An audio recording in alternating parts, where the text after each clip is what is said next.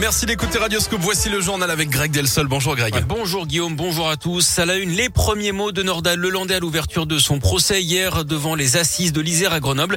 L'ancien militaire jugé pour le meurtre, l'enlèvement et la séquestration de la petite Maëlys, 8 ans, en août 2017 à Pont-de-Beauvoisin en Isère. Il est également poursuivi pour agression sexuelle sur deux petites cousines et l'enregistrement et la détention d'images pédopornographiques. Hier matin, lorsque la présidente de la Cour lui a lu les cinq crimes pour lesquels il se retrouve devant la Cour d'assises de Grenoble, Nordal Lelandais a présenté ses excuses à la famille de Maëlys avant de reconnaître qu'il avait bien donné la mort à la fillette, même si ce n'était pas son intention.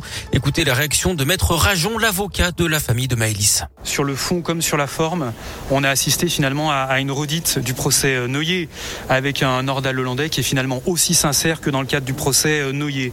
Nous, très clairement, on ne compte pas sur Nordal Hollandais. On compte sur un dossier qui fait 23 000 pages, sur une instruction qui a établi la personnalité et la dangerosité de cet individu. Donc très clairement, ce n'est pas une surprise, mais nous allons avancer pendant, trois semaines, je pense, vers, vers la vérité.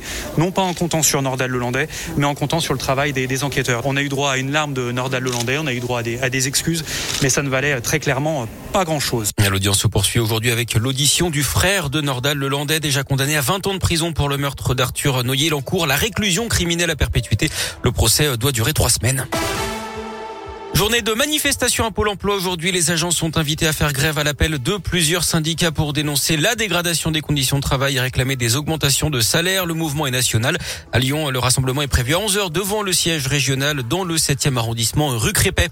Des changements pour ce 1er février avec le taux du livret A qui repasse à 1%. C'est une première depuis 10 ans pour faire face à l'inflation.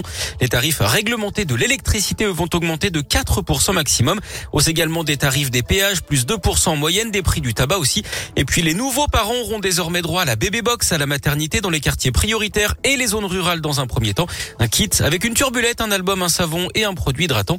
Le dispositif pourrait être étendu ensuite à l'ensemble du territoire.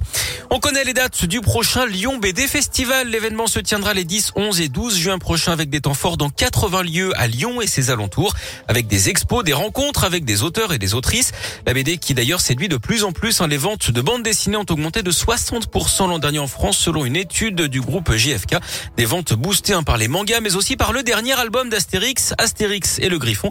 Et puis si vous avez des enfants, la série Mortel Adèle hein, connaît également un très grand succès. En foot, une surprise. Hier en Coupe de France, Nice a éliminé le PSG dès les huitièmes de finale. Victoire des Niçois au tir au but, 6 à 5. Et puis la fin du marché des transferts. La nuit dernière à Lyon, c'est le Brestois Romain Fèvre hein, qui s'est engagé pour 4 ans et demi et 15 millions d'euros. Tanguine Dombélé, lui, revient en prêt de Tottenham jusqu'à la fin de la saison. À note également la résiliation du contrat de l'attaquant algérien Islam Slimani qui file au Sporting Portugal. Slimani avait signé jusqu'au mois de juin. Il aura disputé 37 matchs et marqué 8 buts sous le maillot lyonnais. L'OL qui affronte d'ailleurs l'OM hein, ce soir à 21h à Dessine à huis clos. C'est la rencontre qui avait été arrêtée en novembre dernier après un jet de bouteille sur Dimitri Payet. Et puis du basket également au programme avec de l'Euroleague au programme. L'Asvel est attendu en Turquie sur le parquet de Fenerbahçe à partir de 18h45.